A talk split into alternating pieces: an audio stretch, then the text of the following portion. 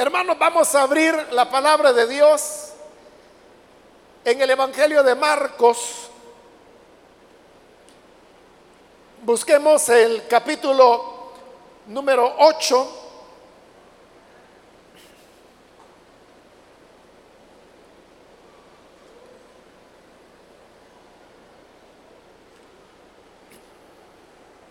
Ahí vamos a leer un versículo que nos servirá como base para la enseñanza que recibiremos el día de hoy.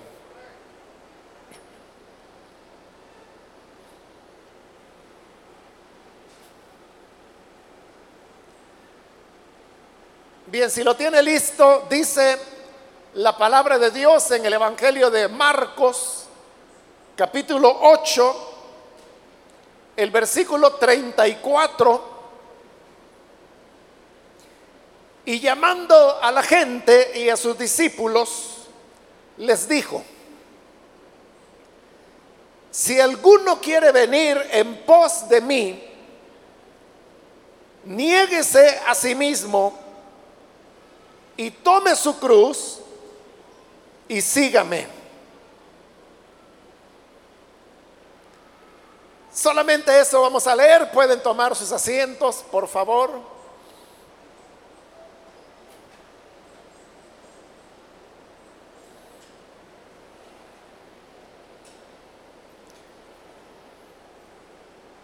Este versículo que acabamos de leer contiene las palabras que el Señor Jesús dirigió, como hemos leído, no solo a sus discípulos, sino también a las personas que le escuchaban. En estas palabras, el Señor está manifestando cuáles son las condiciones que se deben reunir para poder ir tras Él.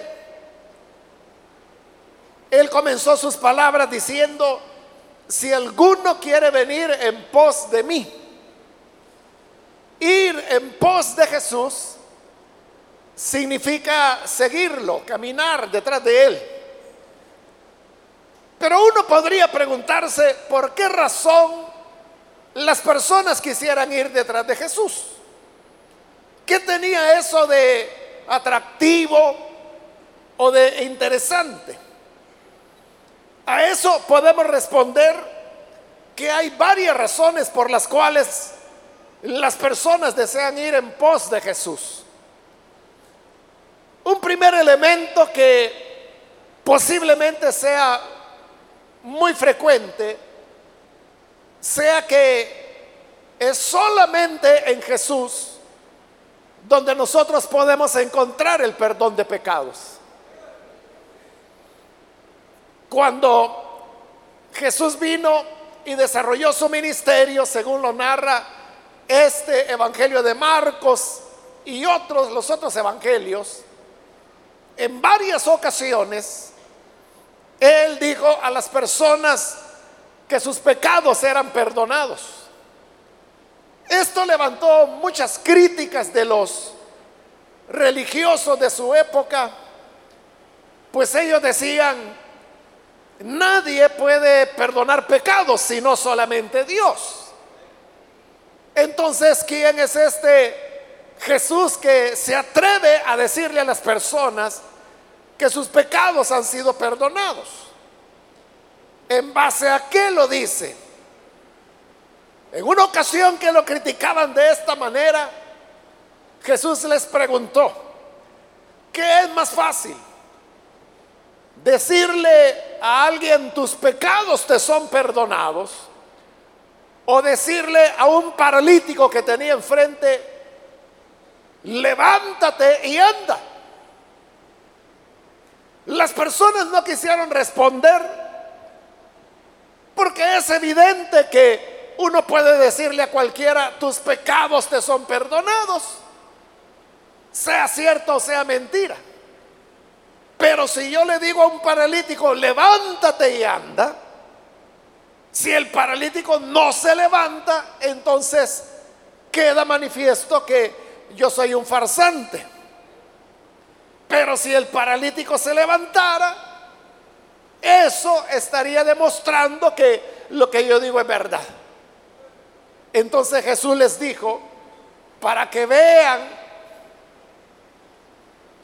que el Hijo del Hombre, o sea, Él, tiene poder para perdonar pecados, a ti te digo, le dijo dirigiéndose al paralítico, levántate, anda, recoge tu camilla y camina.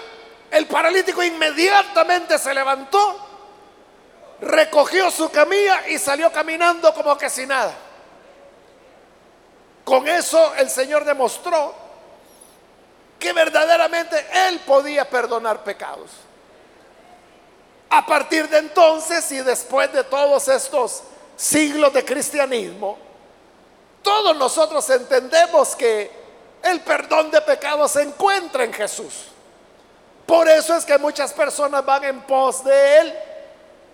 Son personas que reconocen que han fallado a Dios. Son personas que reconocen haber hecho el mal. Son personas que reconocen haber fallado de lo que Dios espera del ser humano. Y en busca de perdón van en pos de Jesús. Pero como dije, hay varias razones para ir en pos de Él. Una segunda razón sería que en Jesús podemos encontrar inspiración para vivir la vida. Porque Jesús fue una persona impactante, cuyas enseñanzas sacudieron al ser humano y les continúan sacudiendo hasta el día de hoy cuando leemos esas palabras en los evangelios. En Jesús encontramos un modelo de vida. En Jesús encontramos lo que de verdad le interesa a Dios. En Jesús encontramos la manera correcta de relacionarnos los unos a los otros. En Jesús encontramos la manera correcta de tratar al enemigo, de relacionarnos con los que nos aman y de relacionarnos con quienes nos odian. Y obviamente Jesús lo que recomendó no fue el maltrato del enemigo o el desprecio del enemigo, sino que lo que él recomendó fue amarlo. Estas enseñanzas transformadoras de Jesús son las que han hecho de él un personaje que cambió la historia de la humanidad. Y por eso es que en el mundo occidental y en buena parte del planeta, el tiempo se mide como antes de Cristo o después de Cristo, porque la importancia de Jesús y de sus enseñanzas partió en dos la historia de la humanidad. Por eso es que muchos quieren ir en pos de Él, por ser como Él fue, por vivir las enseñanzas que Él impartió. Pero también una tercera razón para ir en pos de Jesús es porque en Él encontramos salvación. Pedro, quien fue uno de los discípulos de Jesús, en una ocasión dijo, Señor, ¿a quién iremos?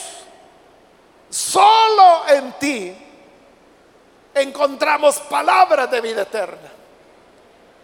Nadie más ha ofrecido la salvación, la bienaventuranza eterna, una herencia de bendición y de gozo para los que creen a su palabra. Si solamente Jesús es Salvador, esa es otra razón por la cual las personas quieren ir en pos de Él, porque ir en pos de Jesús es ir en pos de la salvación. Pero una cuarta razón para ir en pos de Jesús es que en Él encontramos refugio. En Él encontramos protección. Cuando nos vemos en situaciones extremas, difíciles, que escapan a nuestro control, como por ejemplo cuando la tierra tiembla, cuando hay una erupción volcánica, cuando hay una tempestad, cuando la corriente nos arrastra, cuando el peligro de muerte nos amenaza, lo que el ser humano hace de inmediato es invocar a Jesús, como lo hizo Pedro, que hundiéndose en las aguas del lago en tempestad, gritó a Jesús, Señor, sálvame. Jesús extendió su mano, lo levantó con fuerza y lo colocó sobre la barca. Esa experiencia de salvación del peligro, de salvación de la muerte, la hemos experimentado muchos seres humanos y eso es lo que provoca que muchas personas quieran ir en pos de Jesús, porque en Él tenemos protección. Hay otros beneficios que podemos encontrar al ir en pos de Jesús, pero me detengo hasta acá porque de otra manera no nos va a alcanzar el tiempo para lo que es propiamente el mensaje. Ahora, para ir en pos de Jesús, no se trata solamente de un deseo o de seguirlo a la manera de uno. No se trata de inventar uno las cosas que uno quiere que Jesús pida cuando le seguimos. Él dijo claramente que esperaba de los que querían ir en pos de él.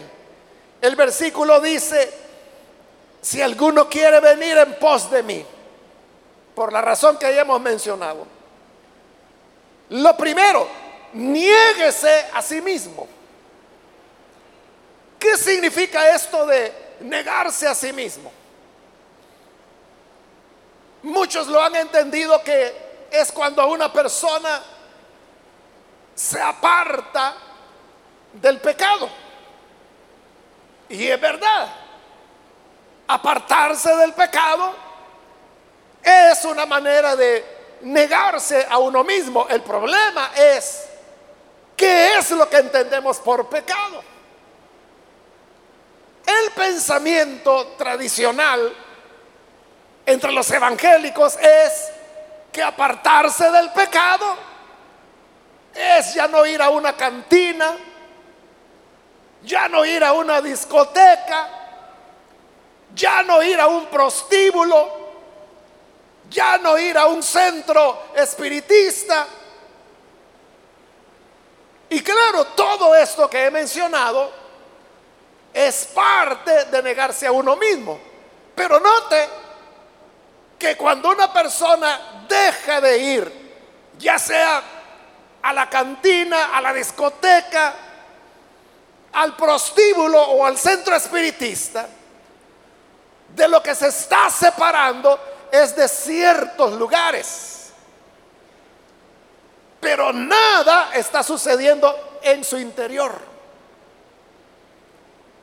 No hay ningún desprendimiento interno. Y Jesús lo que dijo no fue si alguno quiere venir en pos de mí, deje la cantina. Él no dijo el que quiera venir en pos de mí, deje la discoteca. Él no dijo el que quiera venir en pos de mí, ya no vaya a los prostíbulos. No dijo ya no vayan a los centros espiritistas. Lo que él dijo es, niéguese a sí mismo. Porque una persona puede dejar de ir a esos lugares. Para no ir a esos lugares basta con que la persona decida no ir más. Cambiar de rutas. Alejarse de esos sitios. Pero hay un problema mayor que tenemos los seres humanos. No digo que aquello no es un problema, claro. Y no digo que no hay que dejarlo, hay que dejarlo. Dije, es parte de negarse a uno mismo. Pero hay un elemento que es todavía más importante y es el que llevamos dentro de nosotros mismos. Jesús dijo que hay que negarse a sí mismo. Es decir, yo debo negarme a mí mismo. Debo evitar lo que yo quiero. Y ahí cambia el asunto. Porque lo que yo quiero es algo que yo lo ando llevando todo el tiempo. Que lo tengo en el corazón. Lo que yo quiero, aunque yo no vaya a una discoteca o a un centro espiritista, siempre lo llevaré conmigo. ¿Y qué es lo que yo quiero? Pues lo que yo quiero es lo que el hombre sin Cristo desea. ¿Y qué es lo que desea? Desea odio, venganza, chisme, malos deseos, envidia, avaricia. Hay mucho evangélico que tiene años de no ir a una cantina, pero su corazón sigue lleno de envidias, sigue lleno de codicia, sigue lleno de avaricia, sigue lleno de chismografía, chismes que se disfrazan con un manto de religiosidad como el que se acerca y le dice, oiga hermano, mire, no, le digo por chisme, se lo digo para que oremos, porque la Biblia dice que oremos, ¿verdad? Entonces fíjese que quiero pedirle que oremos por el hermano fulano, porque este hermano, y empieza a leer, leer, leer, leer, leer, a chismearle. Por supuesto, lo que nunca hace es orar. Y el otro que le está oyendo tampoco lo va a hacer. Este otro, de igual manera, va a decir, bueno, tengo que buscar otros que apoyen en oración. Y así el chisme se va regando. Esas son las cosas que están dentro de nosotros. Negarse a uno mismo es cuando uno renuncia, por ejemplo, a la venganza y sustituye la venganza por el amor. ¿Qué es lo que Jesús hizo? Él dijo, el que te golpea en una mejilla, vuélvele la otra. ¿Y eso qué significaba? Significaba no buscar represalia, no desquitarse. Implicaba un perdón inmediato al ofensor. Implicaba una altura moral que dejaba humillado al enemigo porque no se le respondía de la manera violenta o agresiva que él quería, sino que se le tendía una mano de amor. Eso es negarse a uno mismo. Ahora usted podrá decir que Dios me ayude, pero cuando usted está diciendo que Dios me ayude, lo que está diciendo es que no lo va a hacer. Ya usted se está predisponiendo a que a ese punto no, no va a llegar. Y usted dirá, es que mire, lo que pasa es que uno es carne. Y cuando uno lo tocan, uno reacciona. Es que eso es lo que Jesús está diciendo. Que no debe ser carnal. Que no debes reaccionar como reacciona cualquiera, sino que debes reaccionar amando, dando amor. Si tu enemigo tiene hambre, dale de comer, dice la escritura. Si tu enemigo tiene sed, dale de beber. Eso es negarse a uno mismo porque su interior, su ser interno puede estarle diciendo, así te quería ver, papito. Hoy es el momento. Pero Jesús dice, ¿el momento de qué? Si tu enemigo está hambriento, dale de comer. Si tu enemigo necesita un favor, haz. Haz lo que él necesita. Ayúdalo, ámalo. Eso es negarse a uno mismo. Y es eso lo que debemos revisar. Si realmente lo hacemos o no lo hacemos, porque Jesús dijo, si quieren venir en pos de mí, número uno, número uno, es lo primero, niéguese a sí mismo.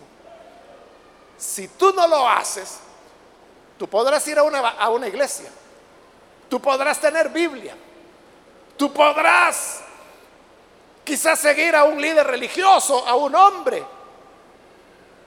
Pero eso no es seguir a Cristo, está siguiendo una religión, está siguiendo una iglesia, está siguiendo a un evangelista.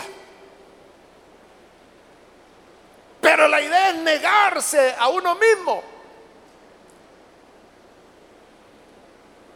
Si no nos negamos a nosotros mismos, entonces no estamos siguiendo a Jesús y si no estamos yendo en pos de Él, no podemos aspirar a tener los elementos que hemos dicho, el perdón de pecados, inspiración, no podemos tener salvación, protección, porque solo hay una manera de seguirlo y esa manera es negándonos a nosotros mismos. Pero en segundo lugar Jesús añadió, y tome su cruz. Esta es la primera vez, al menos en el Evangelio de Marcos, donde el Señor Jesús menciona la cruz. ¿Y qué era la cruz? Pues era un instrumento de muerte. Era un madero donde los romanos ejecutaban a los peores criminales. Hoy nosotros la cruz la vemos como símbolo de la fe, del cristianismo.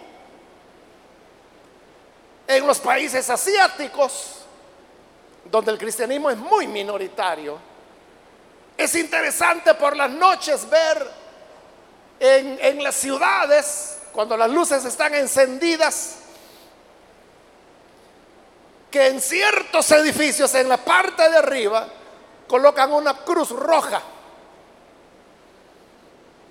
Y como le digo, de noche, desde una parte alta, uno puede ver muchos de estos edificios y cruces rojas sembradas en diferentes puntos. Donde hay esa cruz roja es que ahí hay una iglesia. Es una iglesia cristiana.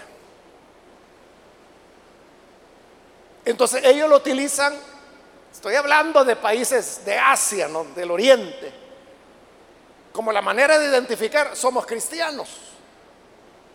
Así como el budismo tiene su propio símbolo. Es bien interesante que el símbolo del budismo es la cruz gamada, es decir, la que usaban los nazis en Alemania. La suástica, como le llamaban ellos. Ese es el símbolo del budismo. Y así como le digo que en la noche uno puede ver las cruces rojas, también uno puede ver edificios donde está la cruz gamada, también roja. Ahí es donde hay templos budistas. Entonces note, cada confesión tiene su símbolo y, el símbolo del cristianismo es la cruz. Pero eso es ahora. Aquí cuando Jesús está hablando, el símbolo era la cruz era un símbolo de, muerte, de ejecución. Esa es la idea fundamental, muerte. Entonces cuando él dijo, tome su cruz. En primer lugar, note que no está diciendo, déjese poner la cruz. No está diciendo, no huya de la cruz, sino que está diciendo, tome su cruz. Es algo voluntario. Es como cuando terminamos la lectura bíblica aquí en la iglesia, todos están de pie y yo le digo, por favor puede tomar su asiento. Pero es usted quien voluntariamente lo toma. Si usted quiere se sienta, si no, no. Claro, como somos educados, ¿verdad? Todos nos sentamos, pero es la frase que yo estoy usando, la expresión, tome su asiento. Pero Jesús dijo, tome su cruz. Es algo voluntario, es una iniciativa mía. ¿Y qué es la cruz? La cruz expresa el sufrimiento, el sufrimiento que supone seguir a Jesús. Porque es inevitable que todos aquellos que van en pos de Jesús deberán enfrentar sufrimiento. ¿Por qué razón? El Evangelio de Juan lo explica de manera figurada pero muy hermosa cuando en el capítulo 1 dice que la luz venía a este mundo. Y la luz tiene una constante confrontación con las tinieblas. Las tinieblas se oponen a la luz y la luz se opone a las tinieblas. Entonces Jesús es la luz. Y los que siguen, quieren ir en pos de Jesús, siguen la luz. Pero entonces automáticamente eso le hace a usted enemigo de las tinieblas. Y por eso las, las tinieblas lo van a atacar, lo van a ofender, lo van a insultar, van a decir de usted mil cosas falsas. Eso es llevar la cruz de Cristo. Porque no es solamente sufrir por razones religiosas, lo cual, hermanos, en nuestro país cada vez menos y menos se vive. Quedaron muy atrás las décadas cuando decir que uno era seguidor de Cristo implicaba maltratos, implicaba despidos de trabajo, implicaba ser expulsado de ciertos lugares de estudio, incluso yendo un poco más atrás en en el tiempo en nuestro país, si usted era un evangélico, no podía ser sepultado en un cementerio.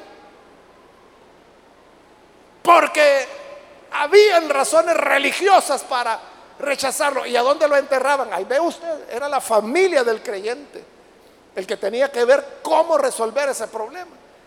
Y usted sabe que uno no puede enterrar un cadáver donde le dé la gana se debe tener una autorización. Y los lugares autorizados son los cementerios. Y si no lo recibían, imagínense qué gran problema el que tuvieron los primeros evangélicos. Pero hoy a quién persiguen por ser evangélico? ¿O a quién lo despiden?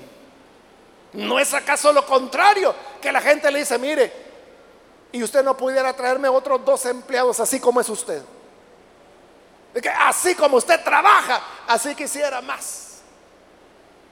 Tráigame más. Y ahí está usted, ¿verdad? Acarreando hermanos, hermanas que no tienen trabajo. Hoy es lo contrario. Hoy si usted dice, o hay un grupo de amigos, ¿y vos a dónde vas? Yo voy a la parroquia del Carmen. ¿Y vos a dónde vas? Yo voy ahí al Perpetuo Socorro. ¿Y vos a dónde vas? Ah, yo voy a una iglesia evangélica. Ah, está bien totalmente normal. Hasta le puedes decir, mira, te felicito. Es un buen camino el que está siguiendo. Pero la cruz no solamente es por motivos religiosos. La cruz es sobre todo por la forma como la persona vive. Porque cargar la cruz significa, como lo dijimos anteriormente, negarse en primer lugar uno a su deseo de venganza, de odio, de violencia, de agresividad. Y solo el hecho de que usted no participe en los insultos de otros, en las agresiones de otros, en las violencias de otros, eso puede hacer que la gente comience a verlo mal. Pero si además de eso usted ama a su enemigo, como dijo Jesús, si además de eso ellos descubren que al enemigo Usted le está dando de comer cuando tiene hambre, le está dando de beber cuando tiene sed, como lo dice el Evangelio. Ahí usted se va a encontrar en problemas. Ahí es cuando van a comenzarlo a maltratar. O cuando usted no mienta, sino que diga la verdad. Cuando usted vive en integridad, cuando usted no participa de corrupción, de malos tratos y de tantas cosas que se dan en la vida. Ahí es donde usted comenzará a saber qué es llevar su cruz. Pero es algo voluntario. La cruz la llevamos porque nosotros decidimos llevarla. Nadie nos la impuso. Por eso dijo Jesús, ¿quieres seguirme? Toma tu cruz. Pero tú eres quien la toma. La cruz se puede tomar o no se puede tomar. ¿De quién depende? De usted. Hay muchísimo evangélico que nunca ha tomado su cruz. Y aquí están. Están en la iglesia, tienen privilegios, son diáconos, diaconisas, líderes, supervisores, supervisoras. Hay pastores y jamás han tocado ni siquiera con la punta de su dedo su cruz. Nunca la han llevado. Porque eso es algo que se toma voluntariamente. Voluntariamente uno acepta el descrédito, uno acepta el rechazo, uno acepta la denigración pública, que es todo esto lo que vivió Jesús y vivieron los que le siguieron. Y luego añadió un tercer elemento, y sígame. No basta con que uno se niegue a sí mismo, no basta con tomar la cruz también hay que seguir a Jesús. ¿Y qué significa seguirlo? Seguirlo significa imitarlo. Que donde Él puso el pie, ahí lo pongo yo. Donde Él puso el otro paso, ahí lo pongo yo. Entonces voy siguiendo sus huellas. Voy pisando sus huellas para ir tras Jesús. Si alguna vez a usted le toca subir un cerro escabroso, y un campesino que conoce el lugar va delante de usted para que usted no se vaya a rebalar. Ponga el pie donde el campesino lo puso. Fíjese a dónde él pone el pie, dónde se apoya. Porque a veces uno puede pensar que aquí me voy a apoyar y quizás es algo que va a ceder con su peso. Pero el campesino sabe dónde se para. Entonces lo que usted tiene que hacer es poner el pie donde el campesino lo puso. Nunca usted se va a rebalar. Eso es seguir a Jesús hacer lo que Él hizo, amar como Él amó, ser santo como Él fue santo, ser compasivo como Él fue compasivo. Eso es lo que hace la diferencia. Entonces tenemos, primero, que hay que negarse a uno mismo, segundo, que hay que llevarle la cruz y tercero, uno tiene que seguir muy de cerca a Jesús. De manera que la gente diga cuando lo vea, cuando yo veo a este hermano, me imagino que así era Jesús. Cuando yo veo a esta hermana con esa personalidad que tiene, me imagino que así era Jesús. Eso es lo que todos debemos perseguir. Pero yo termino volviendo al inicio. Fíjese cómo Jesús inició. Si alguno quiere venir en pos de mí. Pero fíjese, si alguno quiere, Él no está ordenando, Él no está obligando, Él no está forzando a nadie a que lo sigan. Él lo que está diciendo es, si alguno quiere, eso es como que si usted llega a una casa y le dicen, ¿quiere un poquito de agua? Si usted quiere, dice, sí, sí, gracias. Y si no quiere, dice, no, no, muchas gracias, acabo de tomar o estoy bien. Entonces, ¿quieres o no quieres seguir a Jesús? Si tú quieres, estas son las condiciones. Ahora, si no quieres, nadie te va a forzar, nadie te va a obligar. El Señor no va a ir amarrarte por la fuerza para traerte contra tu voluntad. Nunca. Él dijo, si alguno quiere. Entonces Él nos libera, nos libera y nos dice, ve tú qué es lo que haces. Esto, hermanos, me recuerda un caso que alguna vez lo he contado es una pareja de hermanos. Hoy ellos ya están ancianos, ya son abuelos. Pero yo los conocí hace décadas. Los dos son creyentes evangélicos, se casaron dentro de la iglesia y tuvieron tres hijos. Ya los hijos eran adolescentes, es decir, ya tenían años de casados.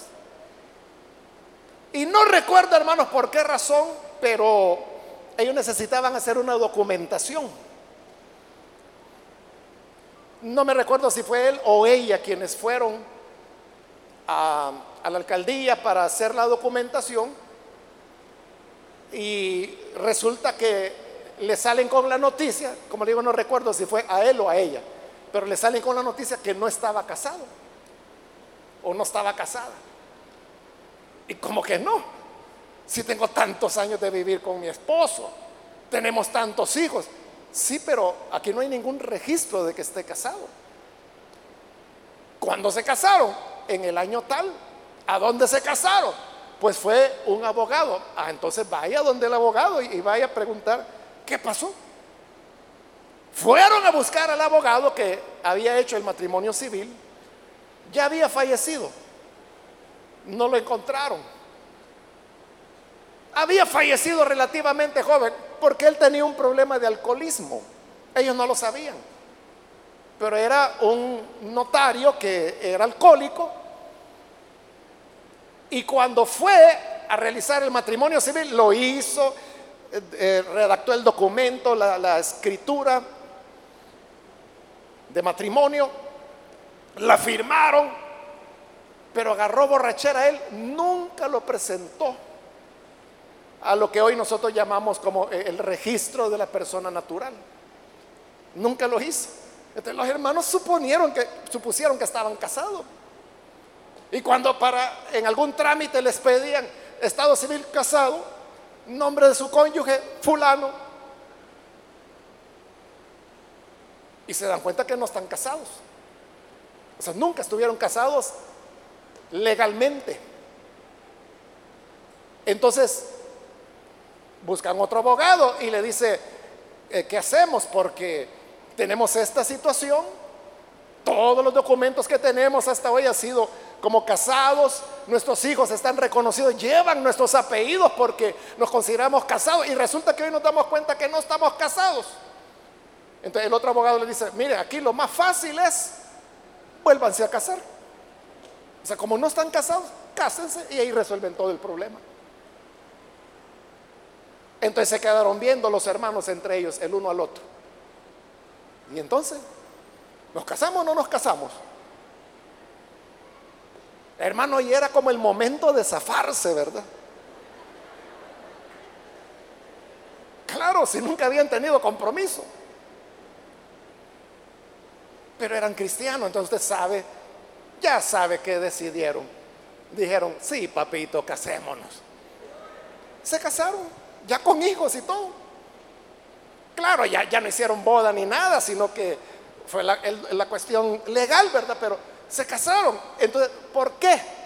O sea, hoy hermano ya no era de que eran unos muchachos y que él la veía a ella como la princesa que cayó del cielo perfecta, que comía rosas y sudaba perfume.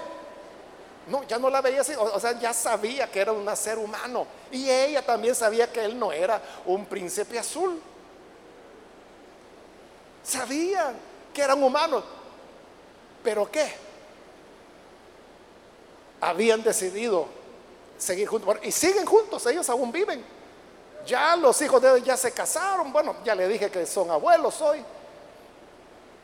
Ellos no viven aquí en el país. Pero de vez en cuando vienen, vienen.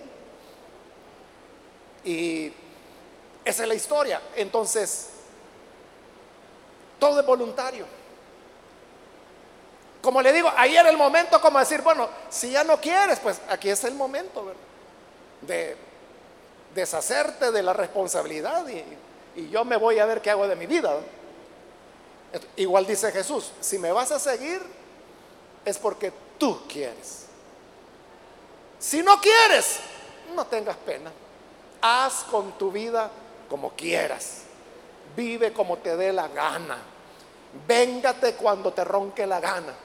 rómpele la cara a tu enemigo y que él te la rompa a ti también. Haz lo que quieras. No es obligación. Es voluntario. Entonces Jesús dice, si quieres, si quieres. Pero ya dijimos que seguir, ir en pos de Jesús, es perdón de pecados, es inspiración, sentido para la vida, es salvación, es protección, es sanidad divina, es ser adoptado hijo de Dios y muchas cosas más. Entonces, ¿quieres o no quieres? Vamos a cerrar nuestros ojos y quiero continuar con esta pregunta que Jesús hace. Si quieres, quieres venir en pos de mí, entonces niégate, toma tu cruz, sígueme.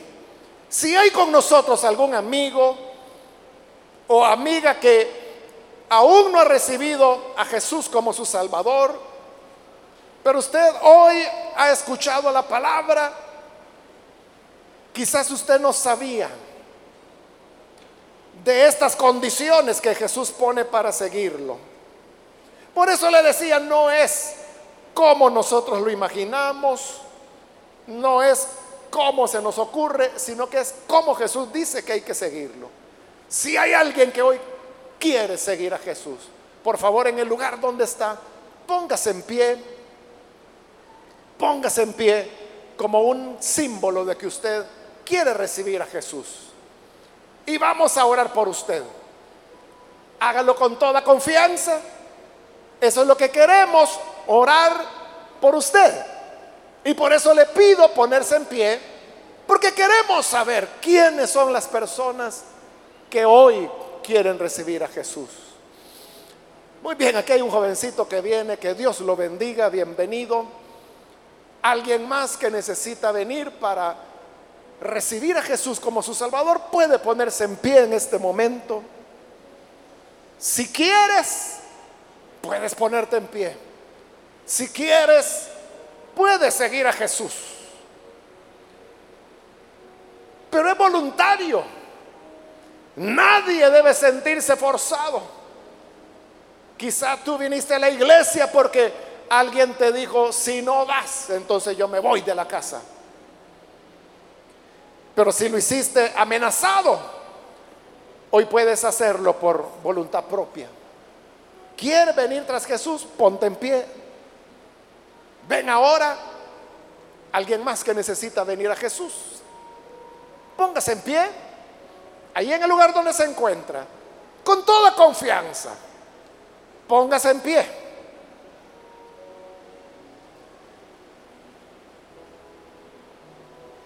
Quiero ganar tiempo y quiero invitar a aquellos hermanos o hermanas que se han alejado del Señor, pero hoy necesita reconciliarse, volver al Señor. Quiere volver a seguir a Jesús, quiere volver en pos de Él. Póngase en pie entonces, los que se van a reconciliar, póngase en pie. Venga, vamos a orar. ¿Hay alguien que necesita?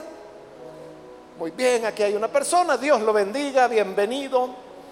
¿Alguien más que necesita reconciliarse con el Señor? Puede ponerse en pie. También si es primera vez que sigue a Jesús, puede ponerse en pie.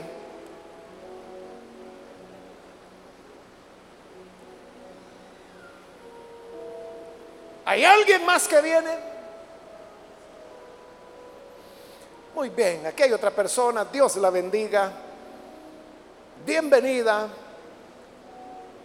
al seguimiento de Jesús. Alguien más que necesita reconciliarse con el Señor o recibirlo por primera vez. Póngase en pie.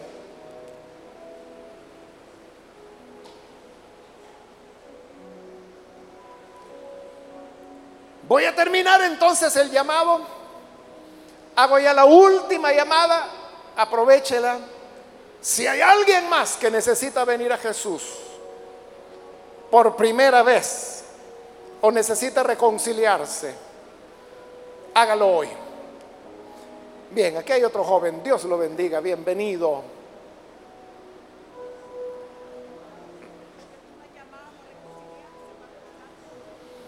A usted que nos ve por televisión, quiero invitarle para que, al igual que estas personas, reciba a Jesús ahí donde se encuentra. Ore con nosotros. Señor, gracias te damos por cada una de estas personas que están aquí al frente. Y gracias también por aquellos que a través de los medios de comunicación se unen en esta oración. Padre, perdona de pecado limpia. Mira, Señor, que quieren ir en pos de ti, van a negarse a sí mismos, van a tomar su cruz voluntariamente y te van a seguir. Bendíceles, dales una vida nueva, que el poder de tu Espíritu Santo venga sobre ellos para producir el milagro del nuevo nacimiento para que puedan conocerte, Señor, para que puedan amarte, imitarte, seguirte. Que donde tú pusiste el pie, ellos también lo hagan. Ayúdanos también a todos los que hacemos esta oración para que siempre te sigamos, siempre nos neguemos, siempre podamos tomar nuestra cruz. Que no nos acobardemos ni tengamos temor, sino que con la fe y la valentía que tu Espíritu da, sigamos a tu Hijo Jesús por el camino que nos trazó. Gracias te damos por Jesucristo nuestro Salvador. Amén.